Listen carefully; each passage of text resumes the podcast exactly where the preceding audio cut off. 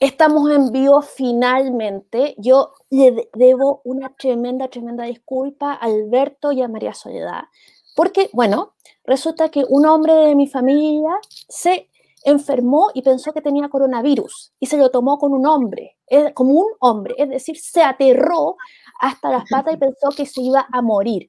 A morir. Bueno, en fin, eh, sí que todo está bien ahora, no se murió, no era coronavirus, pero eh, eh, no, se lo tomó como, como los hombres se toman las enfermedades. con, con, testamento y de profundis, absolutamente. Bueno, pero eh, por supuesto quiero presentar al hombre que por supuesto no se manda al viril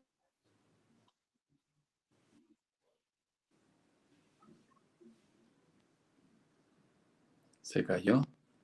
Se corta. Se, corta. se le corta a ella, parece. Sí, parece. Bueno, por la presentación voy a continuar entonces para tener el tiempo bien utilizado. Voy a tratar de presentar a María Soledad hasta cuando venga Beatriz, que ella continúe. María Soledad es de profesión abogado, entiendo egresada de la Universidad de Chile, tiene una vasta trayectoria en el mundo de la discapacidad, trabajó en el diseño y en lo que fue posteriormente la Convención Internacional de Derechos de las Personas con Discapacidad, que sin duda ha sido el consenso en temas de derechos humanos más importante que ha existido en los últimos años en beneficio de un colectivo postergado históricamente en sus derechos a nivel mundial. Eh, es eh, ciencista político, si no me equivoco, ¿vale? Sí. Y tiene muchos, muchos años en el mundo de la discapacidad es la representante ante Naciones Unidas del mundo de la discapacidad a nivel global. Por tanto, es un lujo, un agrado y una tremenda fortuna tenerla presente hoy acompañándonos en este programa, María Soledad, que aborda eh, la temática de discapacidad sin complejos, sin estereotipos, sin drama. Y hemos avanzado eh, durante 19 programas ya, mira que se dice rápido. Sí. 19 programas y eh, tenemos como finalidad sensibilizar y educar en temas de discapacidad. Y acá hemos hablado con constituyentes, con candidatos a, concejal, con gente que trabaja en el mundo de la inclusión laboral. Hemos tenido un amplio, un amplio recorrido. Cuando llegue... yo llegué, yo llegué. Ah, llegaste. No, La sí, acabo de terminar de presentar, pero termina tú con el colofón final porque yo dije más o menos de memoria lo que conozco de María Soledad. No, pero yo, yo, quiero eh, solamente decir para que después no digan, uy, que eh, el dato está equivocado. Eh, soy de la Universidad Católica, no de la Chile. Ah, ok. Muy bien, yo también. Ah, sí. Somos de la misma. Qué bueno. Estas son las cosas de la improvisación en el vivo, entonces tampoco pasa nada. Continúa tu vea. No, es que se agradece porque la verdad yo en internet parece que se picó porque están hablando pésimo los hombres y me sacó, me sacó. Y bueno, pero tú salvaste y gracias, gracias iba a presentar el más viril, al más sexy de todos los chilenos y de todos los hombres en la historia de los hombres, Alberto mm. Madrid. Y eso era lo que iba a decir. Y gracias por venir María Soledad, y te agradezco mucho, mucho. Y eh, resulta que Alberto Madrid me dijo que ya había puesto en la presentación que eras casi premio Nobel, pero eso parece, y, yo, no en serio, porque yo tuve, porque ahí el autocorrector me, me, traicionó, pero que eres eh, abogada, cientista política y Premio Nacional de Derechos Humanos 2014. Y que además, real, además participaste en la redacción de la Convención de los Derechos y eso yo lo encuentro así como, wow, me da demasiada envidia. Eh, pero ahora estás en una nueva tarea, o sea, realmente, probablemente tú vas a terminar en la convención y eso es un logro tremendo y, y me alegro que alguien con tu trayectoria esté haciendo esto a pesar de que ha sido especialmente duro, porque las circunstancias han sido tan excepcionales. ¿Cómo ha ido la campaña? Bueno, Beatriz, eh, claro, tú, tú das en el clavo cuando dices que ha sido extremadamente duro, porque piensa que uno le puso todo el empeño y cuando iba a ser la fecha y luego en el penúltimo día de la campaña se nos avisa que se suspende.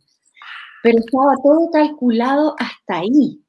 Entonces, eh, como te decía antes de iniciar, esas semanas que se paró la campaña no fueron por nada de descanso, porque en primer lugar, eh, cosa que yo encontré totalmente insostenible, nos hicieron retirar todos los letreros de los lugares públicos. Eso es un costo extra. Para los que somos independientes, yo voy como candidata independiente, no recibo financiamiento de, de partidos ni, ni otros financiamientos empresariales ni nada. Evidentemente que eso fue terrible, porque luego volver a pagar para que se vuelvan a poner eh, los letreros. Entonces, eh, todavía estoy poniendo letreros para que estén como una semana nomás. Entonces, eso ya te refleja eh, lo duro, lo difícil, más encima con el COVID, el joven que lo iba a hacer, tenía ahí sospecha de COVID, entonces ubicar a otra persona con todos los problemas para sacar permisos, es muy difícil. Y por otro lado, que en esto, y aquí lo digo muy responsablemente, a ¿ah? los medios de comunicación eh, no progresan, a mi juicio, la televisión sobre todo, a lo que es eh, lo que chilenos y chilenas quieren, porque cuando votamos convención constitucional era precisamente no eh, tener personas que hubieran ejercido cargos políticos, que vinieran de esa vertiente, sino más que todos los independientes. Pero en general, en la televisión siempre se ven los mismos rostros, la misma gente que transita entre un canal y otro. Y los independientes, entonces, por mucha meritocracia que podamos tener, y el Premio Nacional de Derechos Humanos, el Premio Elena Cafarena y cuantas otras cosas, eh, no, no eh, alcanzan a pasar, eh, que no sé cuál será el criterio de ellos para incorporar, parece las caras más vistas siempre nomás. Entonces, bueno, uno hace campaña en estas condiciones, en el territorio, con eh, los escasos permisos para salir, y, en eso uno puede expresarse ante las personas, pero tampoco teniendo un contacto así directo por las razones que sabemos. Entonces es desgastante en lo emocional, en lo físico y por supuesto en lo económico, porque, porque ya no hay para, para seguir eh, sacando más y más y más cosas. Pero no me quejo, son las circunstancias. Quienes tenemos discapacidad, sobre todo tenemos esa resiliencia para poder levantarnos después que nos ocurren obstáculos y cosas pesadas siempre estamos enfrentando barreras, entonces uno se recoge, se recoge las cenizas y vuelve a emprender el vuelo. Y hay que hacerlo con ánimo para conectar a las personas. Y bueno, todo eso se está haciendo y mucha ayuda de, la familia, los hijos, con todo lo que es redes sociales, ellos me han ayudado mucho. Y, bueno, amigas, amigos. Así que es una campaña bien ciudadana, bien ciudadana. Espero que las personas comprendan que si votaron a prueba y convención constitucional tienen que analizar a eh, los candidatos independientes y ver que pasen la prueba de la blancura en honestidad, en transparencia y en altura de miras para enfrentar este proceso, que no es un proceso para sacarse las fotos, sino que es un proceso para trabajar, trabajar y trabajar y, ser estudioso, estudiosa, que, bueno, ese es mi capital en la vida, haber sido estudiosa. Ya no, no, no, no tengo otro, ni pituto ni sorteo, como digo yo. Entonces, eso ha sido. Y bueno, estamos en esta recta final donde hay que sacar energía, de, de donde vengan esas energías para salir todos los días y hacer días completos como hoy, un día completo de la mañana hasta después que oscureció, volver a la casa. Em, bueno, pero igual, eh, igual tú, aunque no quedes, probablemente vas a estar en los pasillos haciendo lobby en favor de los derechos de la gente que vive con discapacidad. O sea, no me imagino que, que, te vayas a restar del proceso, aunque sea aunque sea eh, una posición que no, es tan, que, que no sea tan central. Eh, porque realmente esa, eh, a, mí lo que me ha fascinado es que con el 5% de candidaturas, no, no es ideal, pero ha habido visibilización de tanta gente que es capaz y que puede ser una voz increíble. Y eso a mí me deja me deja contenta, no, no contentísima, pero yo acá por lo menos en el canal, Alberto lo sabe, y de hecho yo voy a pasar a, yo voy a pasar la palabra a continuación. Hemos tratado de llegar a los más candidatos que podamos para darle, para, para conocerlos y, y darlos a conocer. Eh, Alberto, Alberto, adelante. Gracias, Bea. María Soledad, te vamos a llevar a los temas que hemos llevado a todos los candidatos más o menos. Las preguntas son similares, ¿no? Parto diciendo que un breve diagnóstico, ¿no? En Chile la institucionalidad en temas de discapacidad es feble, precaria, escuálida, ¿vale? Que ha avanzado, sin duda que ha avanzado desde 1900 98, 94, con la aparición del FONADIS en su momento, hasta ahora sin duda avanzado, pero sigue siendo sumamente feble. Eh, tú tienes la experiencia y la fortuna de conocer otras realidades en los países de la OCDE y la situación allí es diametralmente distinta.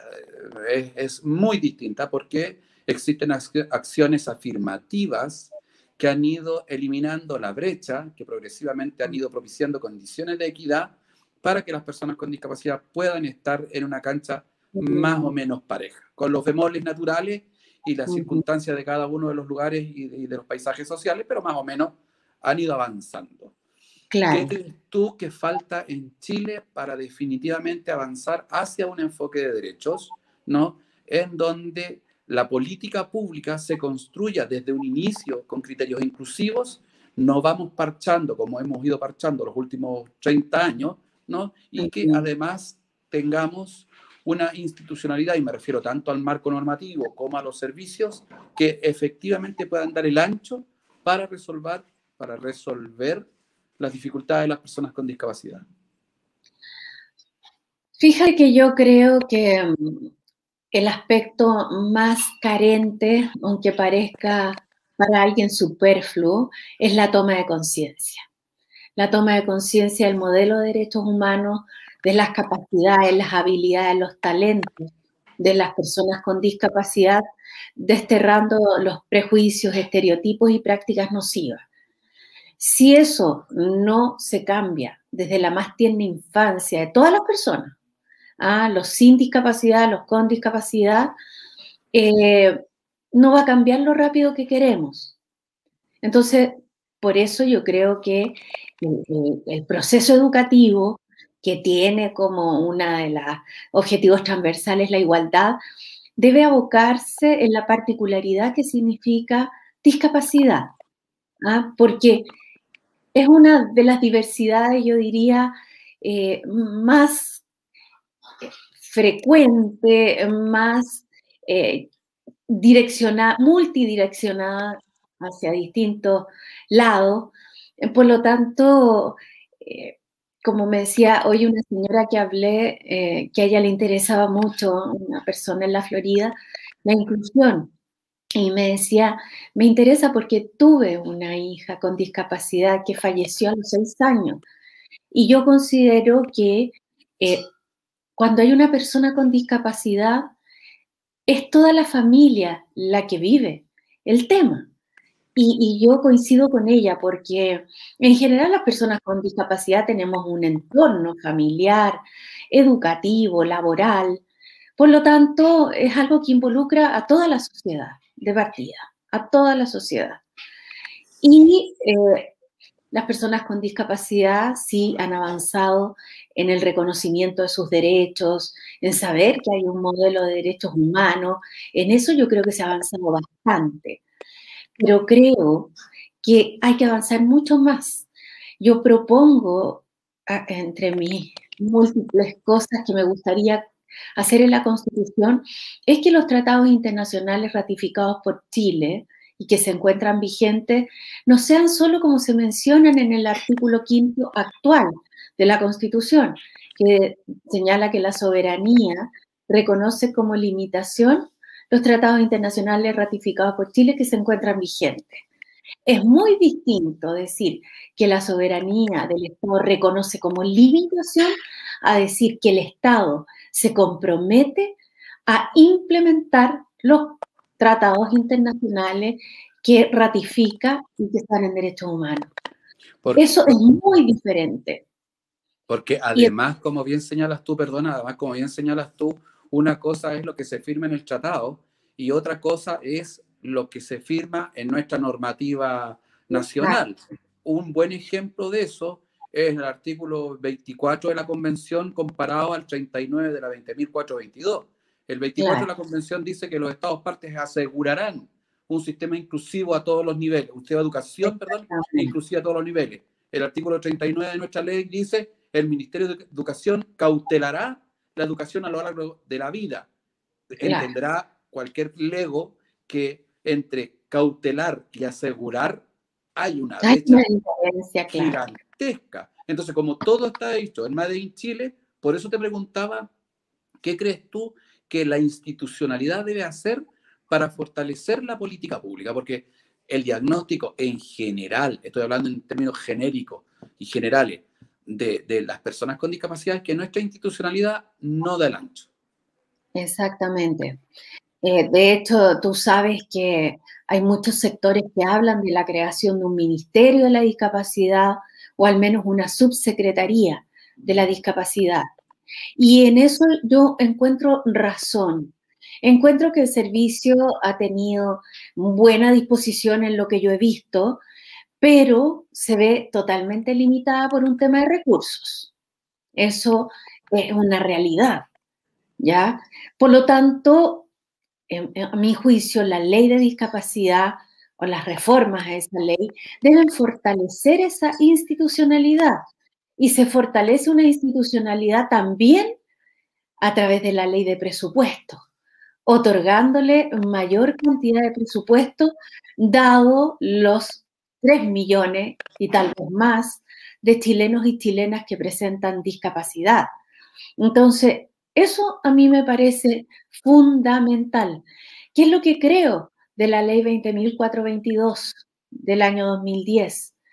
Yo creo que trató de seguir un poco la convención, pero sin entenderla muy bien.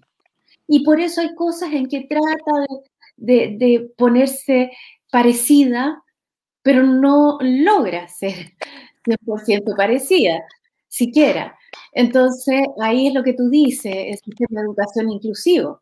Eso no es algo que en Chile se haya implementado, y lo sabemos, todos lo sabemos que no se ha implementado. Entonces, desde mi punto de vista, hoy día la constitución moderna, esta constitución del siglo XXI, tiene que ir bastante más arriba en el tema de los derechos constitucionales. Ya no puede seguir hablando de la protección, de la educación.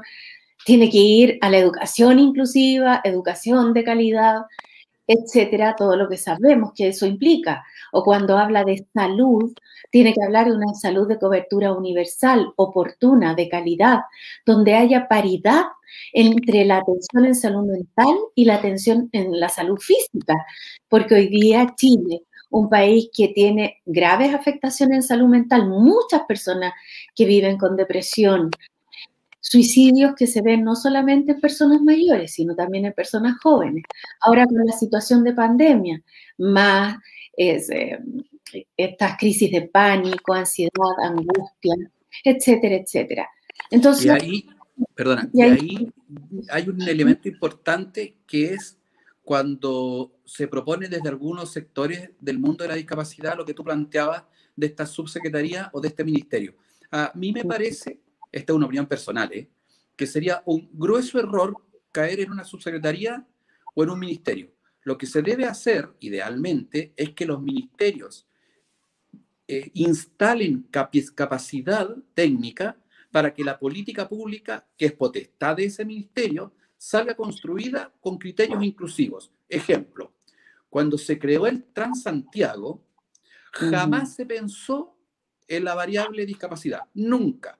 Y tú y yo conocemos cómo son los autobuses en Roma, en París, en Madrid, que son bastante, infinitamente más accesibles que nuestros autobuses en Santiago, con un programa de, movilidad, de, movilidad para la gran capital que está hecho desde el año 2010. Entonces tampoco es que estemos pensando que el Transantiago es del siglo pasado. El Ministerio de Transporte nunca consideró la variable discapacidad. Si lo hubiese considerado en el diseño del Transantiago, los autobuses sin duda serían mucho más inclusivos. Por eso mi planteamiento es que debe haber en los ministerios capacidad instalada para que el diseño de esta política pública, desde el origen, desde el diseño, tenga la variable discapacidad. Administrativamente, además, sería muy complejo que pudiesen convivir una subsecretaría, una subsecretaría de la discapacidad o un ministerio de discapacidad con los otros ministerios. Eso es, un poco complicado, pero bueno, es parte de lo que tenemos que avanzar, vea. Bueno, yo quisiera adicionarte que eso, eh, lo que tú estás señalando, me parece que es la fórmula de hacer realmente que discapacidad esté intersectorialmente.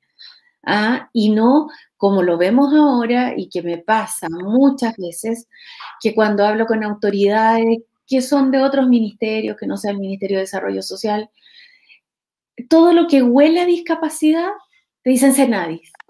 No hacen la conexión que tiene que ver entre personas con discapacidad y distintos ministerios.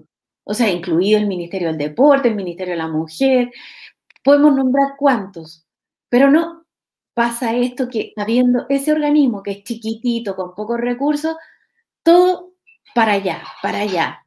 Entonces, hay que fortalecer esta intersectorialidad para que veamos realmente cómo sacar adelante el tema de la discapacidad desde todos los distintos ángulos. Vea. Hoy, sorry, es como. Se nos fue la vea de nuevo. No, no, no, estoy acá, estoy acá, estoy acá. No ah. me echen. Es como no te eh, vemos. No, sí sé. Y además está todo, todo traicionero en internet. Eh, bueno, estaba pensando en el deporte, eh, precisamente hay tanta gente que necesita, están las Olimpiadas inclusivas, hay gente que necesita terapia física y bueno, y todos necesitamos mantenernos en movimiento precisamente por razones de salud física y mental, digamos, porque si no, eh, entonces, y ese sería un espacio tan simple y tan lúdico de, de inclusión que, que me parece tan relevante. Pero lo que, lo que yo quería ir es primero a una pregunta del público que la voy a poner y la voy a leer. ¿Cómo, eh, Cápsula informativa Chile. ¿Cómo se avanza en la nueva constitución en inclusión y participación efectiva de las personas con discapacidad? Algo se habló, pero público que manda. Adelante, María Soledad. ¿Cómo se avanza la nueva constitución en la inclusión y participación efectiva de las personas con discapacidad?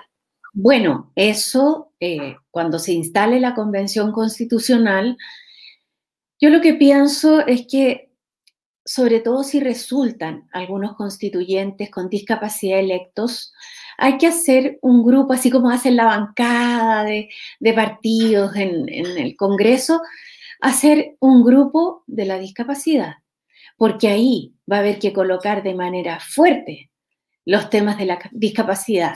Por ejemplo, desde mi punto de vista, es necesario el reconocimiento constitucional de las personas con discapacidad, de las personas mayores y de las niñas y los niños, porque han sido los sectores más postergados, los más invisibilizados, y hay ciertos puntos en que se unen estos colectivos. Por ejemplo, en el de la accesibilidad universal.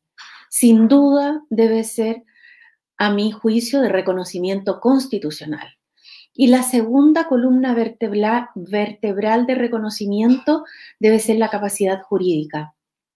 Llevamos años discutiendo, 12 años de la ratificación de la convención, y todavía no podemos cambiar el Código Civil del año 1855, o sea, el siglo XIX, que condena a la incapacidad absoluta a ciertas personas con discapacidad que se pueden declarar interdictas y una tercera persona ejerce eh, las decisiones por quien está interdicto.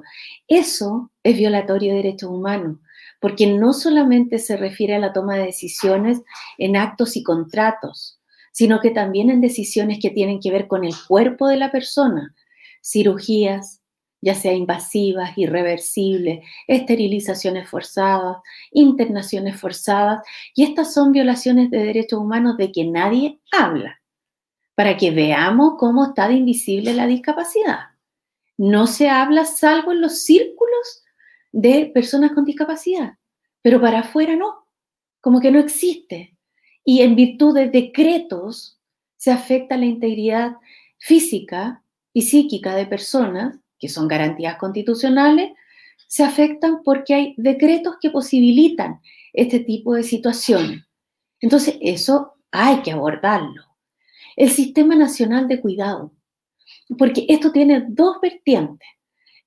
Si hay, bueno, sabemos que la mayoría de las personas con discapacidad y personas mayores son perfectamente autónomas e independientes, pero hay un cierto sector que está en situación de dependencia. ¿Y qué ocurre? Quien asume el cuidado seguramente es un familiar, generalmente es una mujer, que no va a tener remuneración ni va a tener descanso, va a ser un trabajo permanente. Y otra situación peor, ¿qué pasa con la persona con discapacidad que no tiene un familiar que quiera asumir ese cuidado? Esa persona resulta abandonada entonces debe tener un sistema nacional de cuidado. Lo mismo las personas mayores. Y lo mismo, cada uno en su línea, por supuesto, el sistema de protección de los niños y niñas abandonados. Pero si cada ciertos días en las noticias escuchamos aberraciones, violaciones de derechos flagrantes a los niños y niñas más desprotegidos. Entonces, por eso es que yo considero que estos sectores de la población requieren un reconocimiento constitucional, porque esto tiene que necesariamente impactar la institucionalidad y la ley de presupuestos, que es lo más importante finalmente, la ley de presupuestos, pero también una constitución contribuye a la toma de conciencia. Y por eso es importante que esté. No da lo mismo que no esté esto escrito no da lo mismo. Es muy importante por los impactos. Esto es como jugar eh, billar, ¿no es cierto? Un bolo toca al otro y al otro. Así es. Por eso es importante que esta constitución se construya con altura de miras, con una perspectiva que supere el debate pequeño, para mi gusto, político partidista, sino que vaya con la altura de miras que va a ver al ciudadano común, como ustedes, como yo, y que eh, y ver la situación de las familias comunes. Yo estoy segura que hay mucha más situación de discapacidad que la que aparece y figura en las estadísticas oficiales, porque me toca en el territorio cuando voy caminando, eh, si estoy en una feria, si estoy en, una villa. Pero es increíble la cantidad de personas que me dicen, bueno, aquí yo tengo una hija, un hijo, un marido, un padre con discapacidad. Entonces, eh, yo me doy cuenta que es mucha la realidad de discapacidad en Chile. Conozco gente que me ha sorprendido mucho, que la conocí hace muchos años y recién ahora, ahora con la candidatura y donde yo pongo la inclusión como un pilar fundamental y el reconocimiento constitucional, recién ahora he sabido que tienen hijos con autismo. ¿Se fijan ustedes? Esto requiere un cambio profundo, profundo. Em, ah, Alberto, te puse en silencio porque había un, eh, yo, eh, había un eco, pero te paso a tiro la palabra. Quería hablar de que este código civil es el código napoleónico, ¿verdad? Eh, porque resulta que hoy día Macron dio un discurso porque se cumplieron, eh, ayer creo, 200 años de la muerte de, de Napoleón y decía que bueno, que había sido un francés muy conocido, pero que sus ideas más nefastas todavía están, eh, en los códigos civiles de muchos países, como el nuestro. Bueno, y eso es lo que más a mí en lo personal me sorprende, porque eh, yo hablo la, del fundamentalismo jurídico que existe en nuestro país.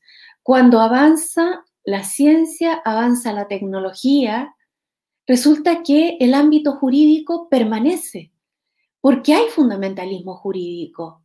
Y también responsablemente lo digo, eh, muchas veces en los profesores que eh, imparten esos ramos. Entonces, cuando uno habla de esto, de esta novedad, de este, de este gran temazo que nos trajo la Convención sobre los Derechos de las Personas con Discapacidad, a mí una vez me dijeron, hace muchos años atrás, eh, un profesor de Derecho Civil me dijo, pero no confunda usted lo que es la inclusión de este grupo a querer reformas como la capacidad jurídica. Eso es otra cosa. Ahí lo que estamos haciendo es tratar de proteger a las personas. Claro, porque el principio pro persona se aplicó queriendo decir o establecer que esa persona era absolutamente incapaz de poder pronunciarse en materias que le interesaban. En cambio, hoy día el principio pro persona se fundamenta en la autonomía personal en la libertad de tomar las propias decisiones y la independencia de las personas. Pero también la convención se hace cargo que aquellas personas que lo necesiten, el Estado debe asegurar un sistema de apoyo para el pleno ejercicio de la capacidad jurídica y un sistema de salvaguardias para evitar abusos, influencias indebidas o que se vulneren los derechos de la persona. Y bueno, estamos en esa discusión legal. Eh, Alberto, te pongo adelante. Gracias, Bea. En ese sentido, Soledad, una pregunta. Y parto con una anécdota, y perdón por ser un poco autorreferente. El día que me compré el departamento en el que vivo, fui a firmar la escritura y el señor notario me señaló que tenía que ir con un testigo a ruego. No sé si se dice testigo o una, una cosa era a ruego, que de eso se perfectamente de la nomenclatura. Entonces lo miré y le dije, oiga, mire usted, no es por nada, pero sabe, el título profesional el cual yo ostento, lo firmé personalmente y no necesité un testigo a, a ruego. Entonces, si usted me está pidiendo que para firmarle una cochina escritura tenga que venir, como que no estamos entendiendo mucho. Me voy de acá, que le quede claro, pero lo demando ahora mismo. ¿Por qué lo cuento como anécdota? Porque a mí me parece curioso y particular que en Chile no se judicialicen los temas de discapacidad. Hay muy poca jurisprudencia en temas de discapacidad y como tú bien relatabas, debe existir una ristra larga, larga, larga de situaciones que indudablemente debiesen en su momento haber sido judicializadas para ir si no es por las buenas, por las malas, porque todos los humanos funcionamos con el palo o la zanahoria, resolviendo algunas cuestiones que son bastante peregrinas. Entonces, ¿por qué crees que no se resuelven en Chile vía judicial estas cosas? Bueno, eh, creo que no se resuelven todavía eh, todo lo que podría resolverse judicialmente, porque hay una cierta resignación muchas veces en las personas con discapacidad de que la vida es compleja, que es difícil, entonces mejor sigamos así para que ir a reclamar si finalmente no va a salir nada en limpio. Pero siento que esta es una tendencia que ha ido cambiando porque estoy buscando, buscando la información que la tengo en genérico solamente, que la ley antidiscriminación para Chile, la denominada eh, comúnmente ley Samudio, la causal más utilizada de esa ley o la categoría de personas que más la ha utilizado son las personas con discapacidad. Las personas con discapacidad han usado bastante esta ley. Yo estoy buscando el dato exacto en qué temas, en qué materias se han usado. Me imagino que bastante en el tema de educación y bastante en el tema laboral. Algunas sentencias de ese tipo he conocido. Pero para que nos digan que en Chile es discapacidad quien más usa esta ley es porque está cambiando la mentalidad. Pero me gustaría que cambiara más, porque sabemos que los ciudadanos y ciudadanas con discapacidad pueden perfectamente ir a las direcciones de obras municipales y denunciar cuando hay edificios públicos sin accesibilidad, por ejemplo. Pero eso yo no lo veo ejercido. Es como que está invisibilizado que se puede hacer eso. Quiero recordar que causas judiciales han llevado a cambios en políticas públicas, ha sido necesario eso. Por ejemplo, la interpretación en lengua de señas en los canales no vino por obra y gracia, ¿no? Vino porque la comunidad de personas sordas se unió, yo en ese momento dirigía el programa jurídico sobre discapacidad en una universidad y cité a los dirigentes sordos y les dije, es indispensable que nosotros acá luchemos por la interpretación en lengua de señas, porque en las noticias se decía, por ejemplo, terremoto, pero no se sabía qué país, no se sabía qué grado, se decía crisis económica. Y esa subtitulación, a juicio de los canales en aquellos años, era suficiente. Pero resulta que los canales recibían una cantidad de dinero del Consejo Nacional de Televisión para hacerlo accesible a las personas sordas. En el terremoto del 2010, volviendo a reclamar sobre esto porque cuando intérpretes de lengua de señas se ofrecieron gratuitamente para poder informar, los canales no dieron la pasada. Entonces, esto ha sido años en que finalmente las demandas Anatel, canales de televisión, llegaron entre las personas sordas y eh, los canales a este acuerdo rotatorio de los canales que dan la televisión eh, las noticias con interpretación y ya se impuso que los discursos presidenciales, esos tienen que ir con interpretación, la rendición que se hace todos los años de cuenta. O sea, eso ha sido un trabajo, bueno, lo conozco de directo porque fui la abogada patrocinante de las personas sordas allí en esa ocasión. Y eh, conozco de cerca el caso, por eso sé todos los argumentos, como también cuando demandamos al Ministerio de transporte porque el transporte público no era accesible. Y lo más insólito fue que el alegato del Ministerio de Transporte de aquellos años dijo, pero si el transporte público eh, está disponible, las personas en silla de ruedas pueden tomar taxi. Entonces, han sido argumentos tan insólitos, pero que gracias a esa acción judicial se han sacado cosas. Por ejemplo, una persona ciega que denunció eh, en base a la ley 20.422, con ese procedimiento que no se usa casi nunca, el de juzgado policía local, denunció algo que se había estado reclamando por años, que era el metro que no tenía eh, eh, información verbalizada de las estaciones. Y siempre se decía que el ruido contaminaba, etcétera, etcétera, etcétera. Hasta que una persona ciega decidió hacer la demanda y esa sentencia a un juez de policía local la tuvo que aplicar el metro y se consiguió por eso que las estaciones sean verbalizadas.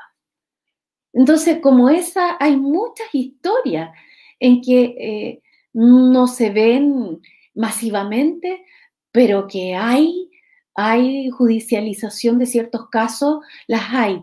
Y también en recurso de protección constitucional, eh, casos de discriminación eh, de, los estudiantes. No puedo olvidar el caso que me viene a la mente de un niño de talla baja, que fue primero el papá a inscribirlo en el colegio, todo bien, todo perfecto, y cuando lo vieron llegar al niño el primer día de clases, le dijeron que lamentablemente había un error y que la matrícula no, no existía, no, no podía ingresar a ese colegio. Y eso tuvo que ir por recurso de protección, ¿ya? Pero yo siento que la toma de conciencia va a ser finalmente lo más fuerte, porque que un niño entre a un establecimiento educativo cuando hay estos anticuerpos, que cuando se ve una diversidad, inmediatamente se retrocede, como si fuera algo tan tremendo, o cuando se da la excusa de que el docente no conoce de eso, no lo sabe manejar. Sin embargo, conozco muchos docentes que sí lo saben hacer. Mi propia madre fue profesora normalista y tenía curso de educación pública, 45 alumnos, donde habían alumnos con discapacidad y se las ingeniaba para hacerle clase a todos y tomarle las evaluaciones a todos de acuerdo con sus discapacidades, en una época que todavía no, este tema no era tema, ¿ya? Entonces, por eso digo, eh, hay que ir haciendo entre judicializando, entre toma de conciencia, entre capacitación, todo esto, porque eh, quiero contarles también mi anécdota personal. Ahora cuando yo estaba de candidata, eh, estoy de candidata constituyente, pero yo necesitaba para tener la absoluta independencia que yo requiero, porque he hecho toda mi vida como independiente. Y no es este el momento de cambiar ya. O sea, no. Y, y por lo mismo, sí, me ofrecieron candidaturas de, un lado, del otro, pero yo no quise porque yo estoy acostumbrada a ser una persona independiente. Cuando ejercí el cargo de presidente del Comité de Naciones Unidas, uno de los valores máximos que uno tenía ahí como experto independiente era precisamente eso, ¿ah? y la imparcialidad. Entonces yo quise ser, dije, no, no, yo realmente no voy a pasar por militancia partido para, aunque sé que puedo aportar, etc. Bueno, hasta que llegó una lista independiente y esa sí fue alternativa para mí ya que nadie no tenía que rendir cuentas ni de tipo político ni de tipo económico a nadie. Entonces, concurrí al banco a pedir un crédito que se llama crédito con mandato, ya préstamo con mandato. Y en ningún banco lo conocía. Yo llamaba a servicio electoral, nadie respondía. Y eso fue un parto doloroso, de verdad. Entonces, Mientras uno sabía que candidaturas de partidos políticos ya tenían sus millones ya funcionando, resulta que eh, no se hacía cargo del servicio electoral. Eh, lo único que me dijeron, vamos a mandar una circular a los bancos, porque en el banco donde yo pedí, que era mi banco, eh, me decían que no, que no conocían ese producto. Tuve que recurrir hasta la gerencia máxima para que reconocieran que sí se podía dar. Y entonces me lo otorgaron.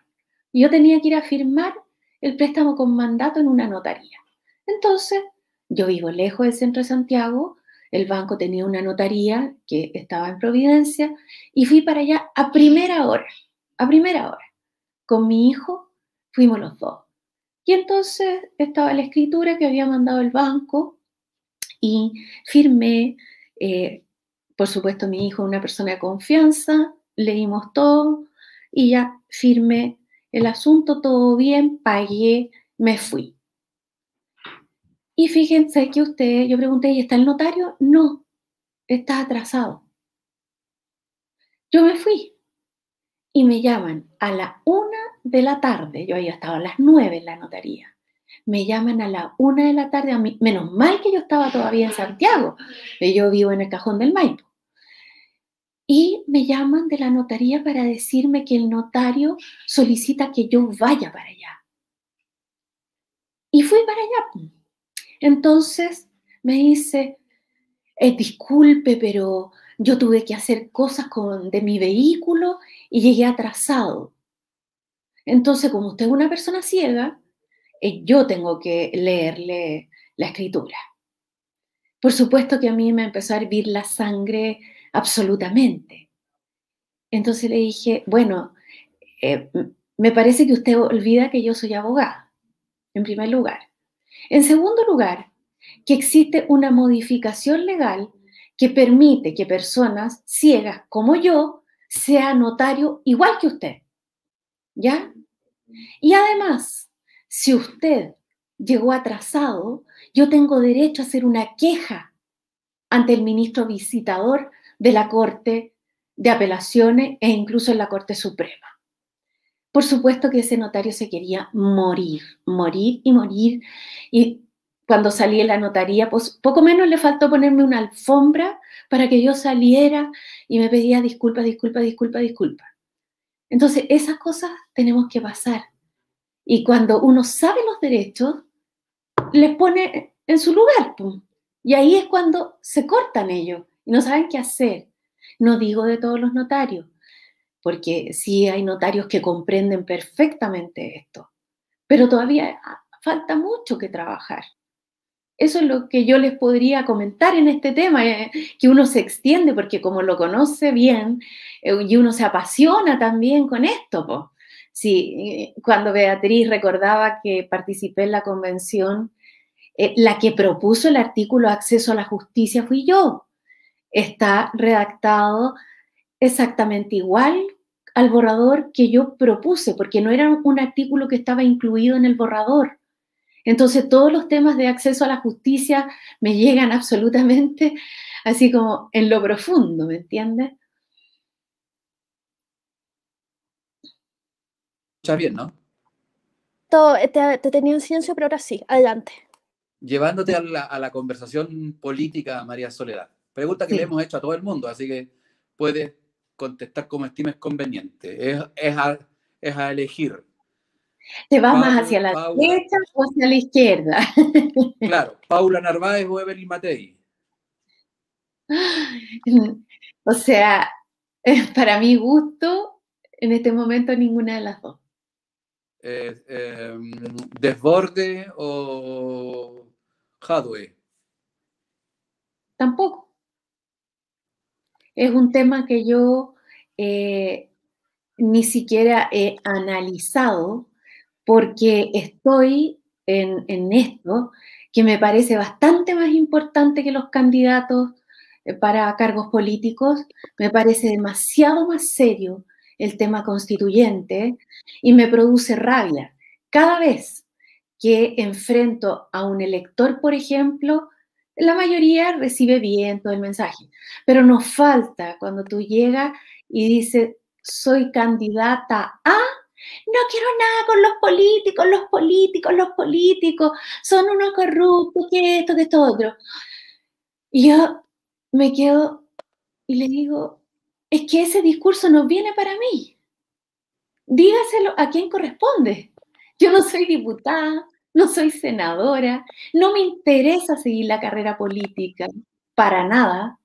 Yo estoy tomando este desafío porque considero que históricamente esta constitución es muy importante porque, porque va a ser la primera en la historia que se va a construir de manera participativa e inclusiva. Y por eso mi compromiso es que desde, desde el día uno, si yo ingresara a la convención constituyente, va a ser que en el reglamento se regule la participación ciudadana de, de manera sistemática, porque sería impresentable que los candidatos, que hoy día, que el panfleto, que, que, los carteles, que esto, que esto otro, que la televisión, los, los que eh, son los, los elegidos para estar en la televisión, después se encapsulen a redactar una constitución. Así, a mí me parece, la cocina, ¿no? O sea, a mí me impresentable y antiético. Por lo tanto, desde el día uno hay que abogar por la participación ciudadana, ya sea en las comisiones temáticas, ya sea en el plenario, y la pandemia supongo que va a haber pasado bastante, por lo tanto se va a poder volver a los cabildos y todas esas formas de participación con la junta de vecinos, etc. Una pregunta que, eh, pero es sobre la convención. Eh, en realidad es sobre funcionamiento. Yo sé eh, que hay un comité que recibe, eh, digamos, quejas de los países. Eh, mi pregunta es, ¿ha logrado funcionar con normalidad la pandemia o eso también ha, o eso se ha visto afectado? Bueno, los comités de derechos humanos que, que funcionan en Ginebra, que como me tocó a mí, porque no había pandemia, entonces nos juntamos presencialmente allá ahora funcionan igual, pero virtualmente. Entonces, eh, todo se, realiza de esa forma. Yo me imagino que eso ocasiona un, cierto, mm, no, no, quiero decir desmedro, pero no esa riqueza que se da, por ejemplo, cuando van las personas de la sociedad civil y hablan directamente con los expertos, eh, o cuando viene la delegación del país, es un momento muy solemne porque están todos los expertos y durante un día completo se interroga a los representantes que van por ese país y luego se da la observación final, pero no se da el mismo día.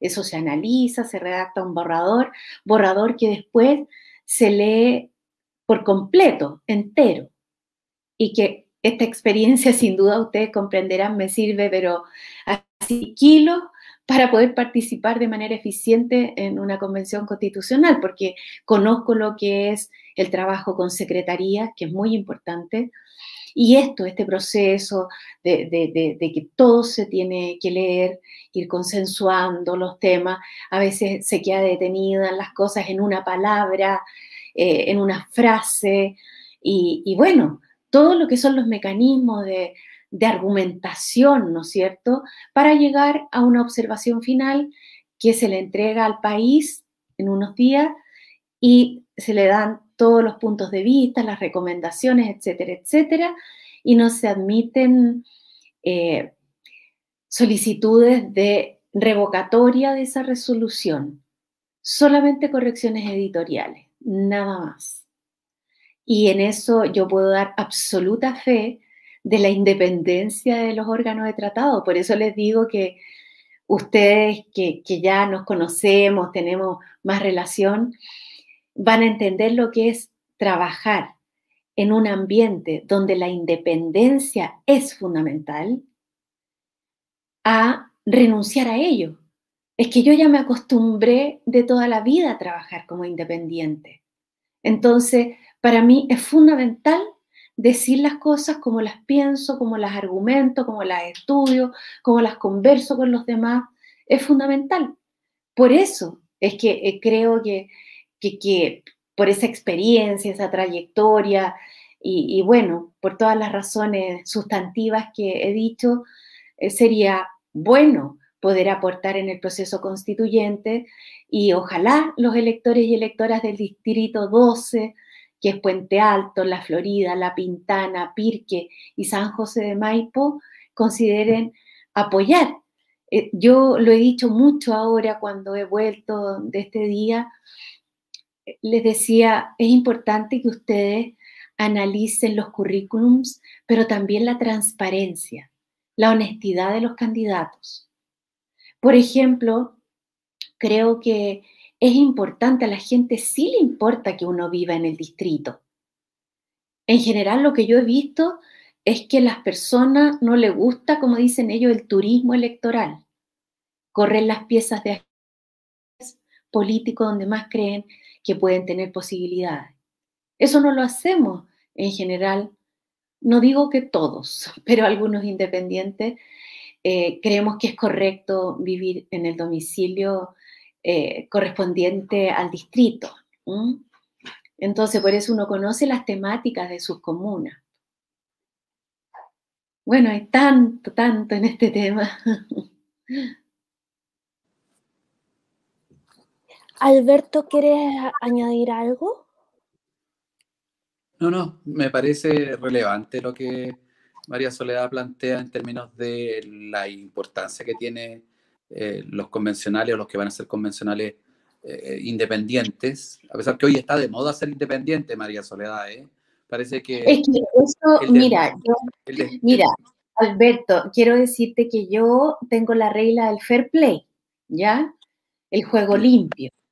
Por lo tanto, no digo nada de nadie, pero sí puedo decir hechos concretos, que hay muchos que dicen soy independiente, soy independiente, y, sus volantes dicen soy independiente, pero cuando tú vas y los ves, están en una lista de partido político o de coalición de partido político.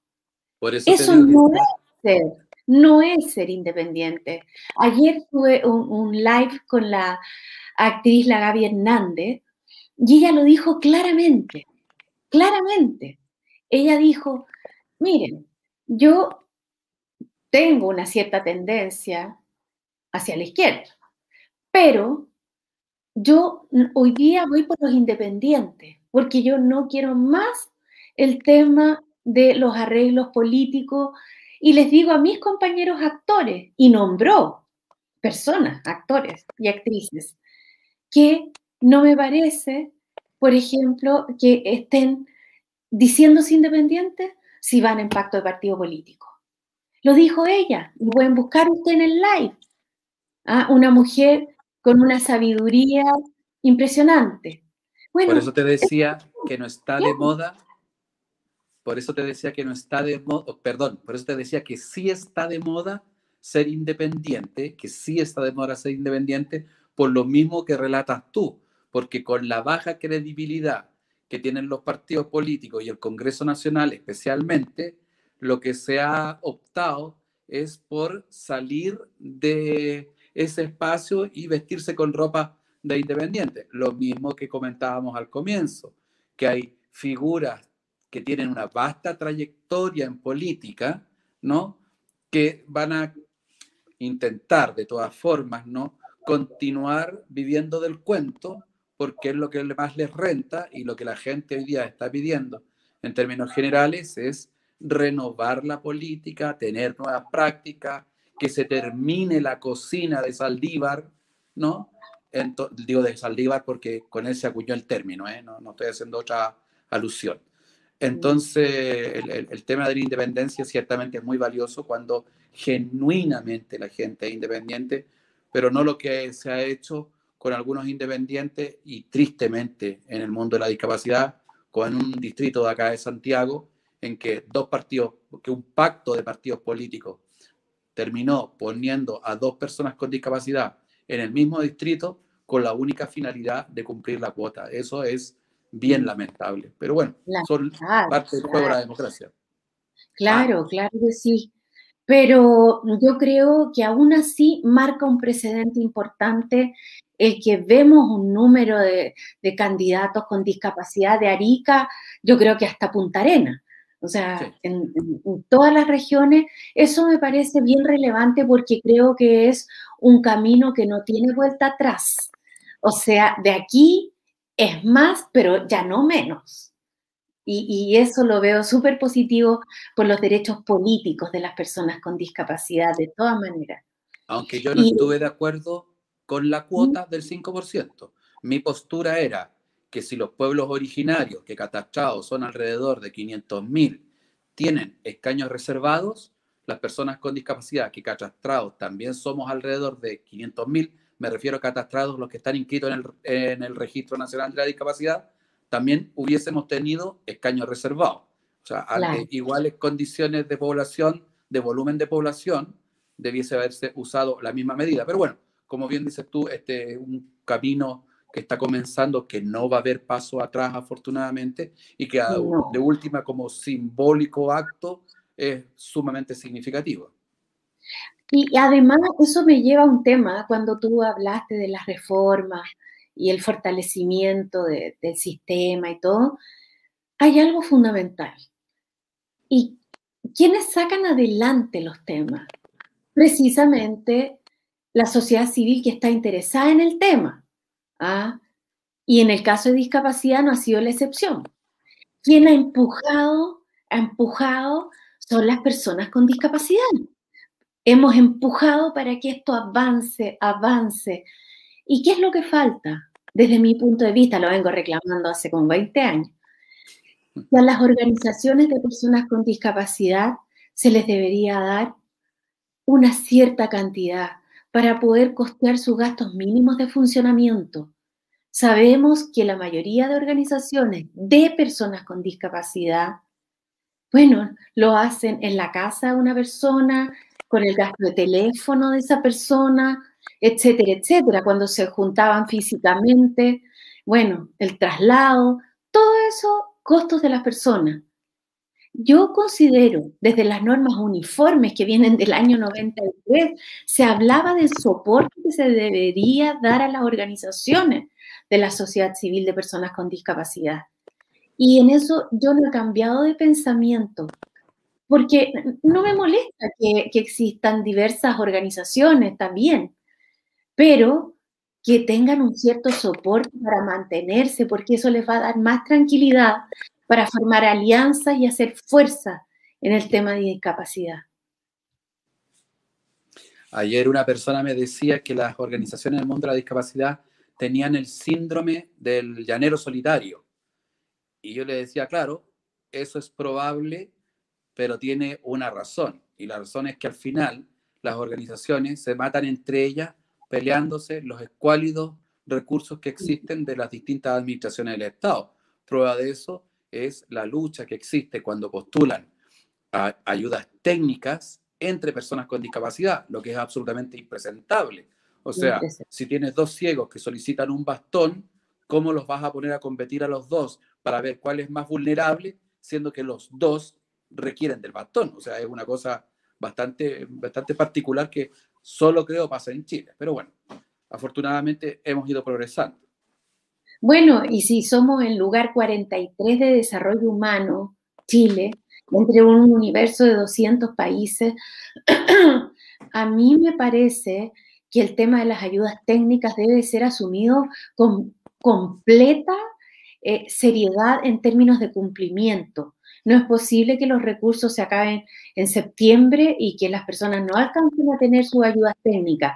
Y si eso no es vía en este caso el SENADI, debe haber esta, red intersectorial que se saquen por salud o por cualquier otra entidad que corresponda. No puede ser. Igual que cuando yo era, fui consejera del FONADI de aquella época, me parecía terrible, terrible tener que utilizar criterios económicos para tener que decidir entre la ayuda técnica de una persona y otra.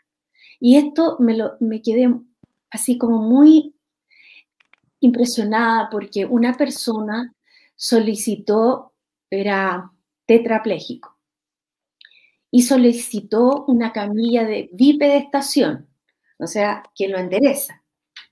Eso a la persona le produce un bienestar de todo tipo, renal, circulatorio, mental, de todo tipo. Pero en ese momento, espero que esto haya cambiado, la opinión de la mayoría en aquellos años fue que eso tenía un costo más alto y que con eso se podían comprar no sé, no sé cuántos bastones. Mm. ¿Ya?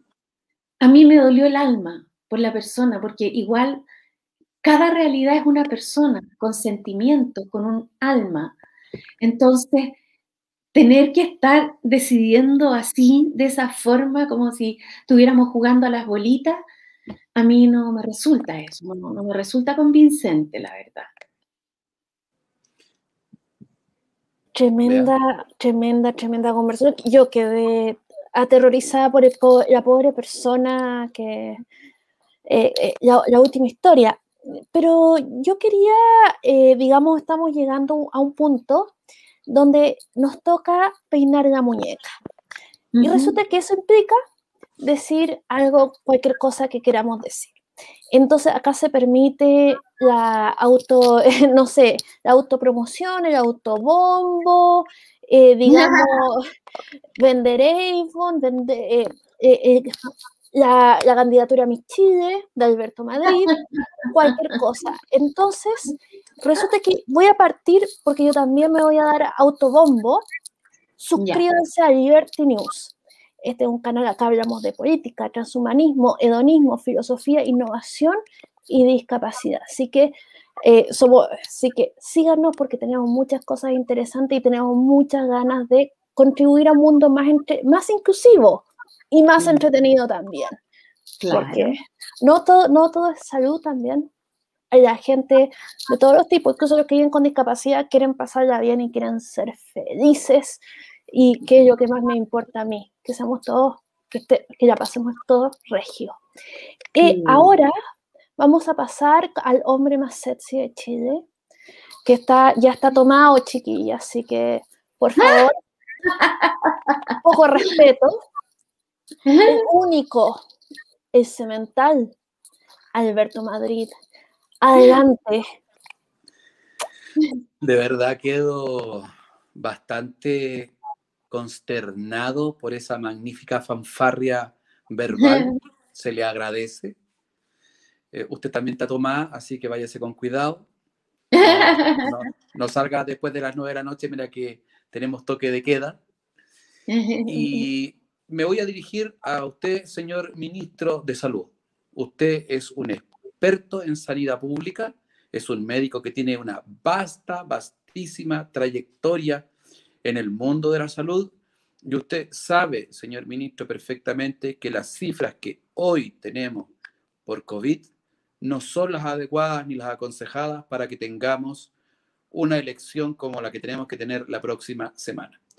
Usted podrá decir, señor ministro, que se han tomado todas las medidas y efectivamente yo creo que usted genuinamente y sinceramente ha intentado implementar todas las medidas necesarias para que los chilenos y las chilenas puedan eh, concurrir con máxima protección a votar, pero desafortunadamente las cifras nos indican que el momento es complejo, difícil y que ojalá no vamos a peor, como dijeron por ahí, ¿no? En Santiago hoy día seguimos teniendo una positividad del 10%, seguimos marcando cifras muy duras en las camas críticas, ¿no? hay lugares del país que están en cuarentena y que han ido a peor, especialmente en Magallanes, ¿no? Entonces, señor ministro, por favor, a modo de solicitud, insisto, con todo el respeto que la dignidad de su cargo tiene, replanteele a, su equipo de técnicos que le acompañan en este difícil momento la pertinencia de tener elecciones. Deben suspender las elecciones, las condiciones sanitarias no están dadas, seguimos teniendo dificultades para que las personas puedan ir de verdad blindadas a votar y concurrir. Algunos sectores de la población no lo van a hacer por cuestiones de salud, por, por, temores, por la razón que sea. Esa es mi peinada y muñeca, señor ministro, y perdone si le estropeo en alguna medida su discurso, pero de verdad se lo digo con todo el respeto del mundo.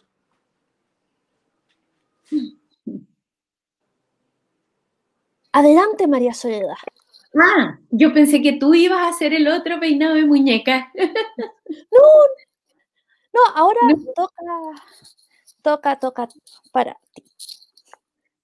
Yo eh, difiero de lo que dice Alberto y el mensaje se lo daría en este caso al presidente de la República. Creo que sería un tremendo error suspender las elecciones por varias razones. Primero, porque no estamos al alza en, cuanto a, los contagios, ¿ya? Hay a lo menos o a lo más una meseta. Eso eh, es lo primero. En segundo lugar, ya tuvimos la experiencia de plebiscito y que no hubo un alza de contagio por el hecho que concurrimos, tomamos todas las medidas sanitarias y no pasó nada.